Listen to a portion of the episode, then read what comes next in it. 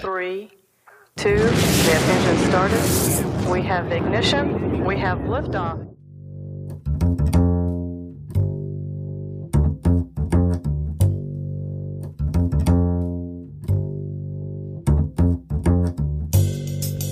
Der Weltraum.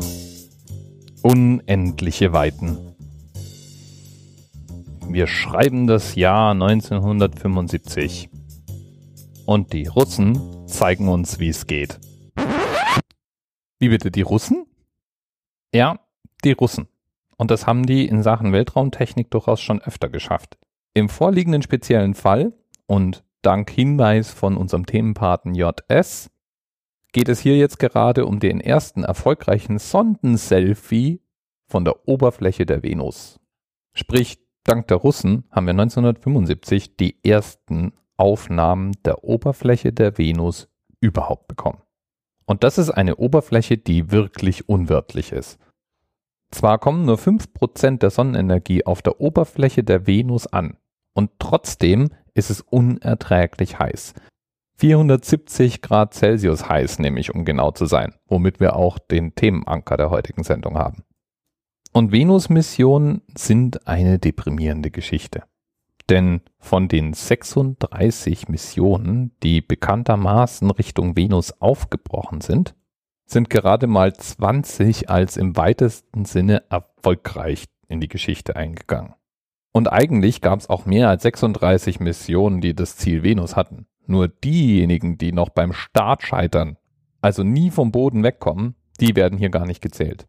20 Missionen jedenfalls gelten als erfolgreich.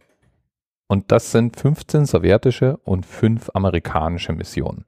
Dann gibt's noch eine europäische Mission, die acht Jahre lang die Venus erforscht hat.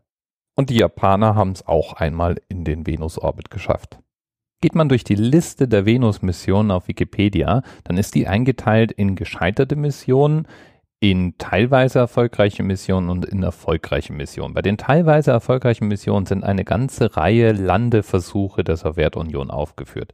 Die sind dann immer als Lander erfolgreich, übertragen während der Landung auch fleißig Daten, erreichen aber den Boden nicht mehr intakt.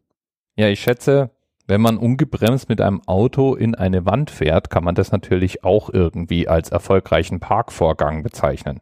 So ähnlich stelle ich mir das bei diesen Ländern auch vor. Das heißt, die Sonde erreicht den Boden, aber kann dann halt nichts mehr. In einer ähnlichen Kategorie sind dann unerwartete Erfolge. Zum Beispiel hat es die NASA einmal geschafft, eine Sonde auch wirklich zu landen und funktionsfähig Daten von der Oberfläche zu bekommen. Nur war die Landung eigentlich gar nicht Teil des Plans. Das waren insgesamt vier Sonden und die hatten eigentlich den Auftrag, Daten aus der Atmosphäre einzusammeln. Das hat auch hundertprozentig funktioniert. Und eine dieser Sonden überstand dann sogar die Landung. Allerdings überleben diese Sonden einmal auf der Oberfläche angekommen dann nicht lange. 11 Sekunden war die kürzeste Sendezeit, 110 Minuten die längste. Und dann ist es vorbei. 470 Grad, stürmischer Wind, ätzende Atmosphäre, nicht gerade Idealbedingungen für Panoramafotos. Die letzte Landung auf der Venus, die glückte der Sowjetunion 1984. Und seither sind wir immer nur dran vorbei oder drumherum geflogen, aber nicht mehr gelandet. Der nächste Lander wird wieder von den Russen sein. Geplant für 2024 wird es die Mission Venera D geben, die dann hoffentlich etwas länger als 110 Minuten überlebt. Bis bald. TMRS 10, 9, 8. The experience of 47 individual medical officers was hier über die Geheimzahl der Illuminaten steht. Und die 23. Und die 5. Wieso die 5? Die 5 ist die Quersumme von der 23.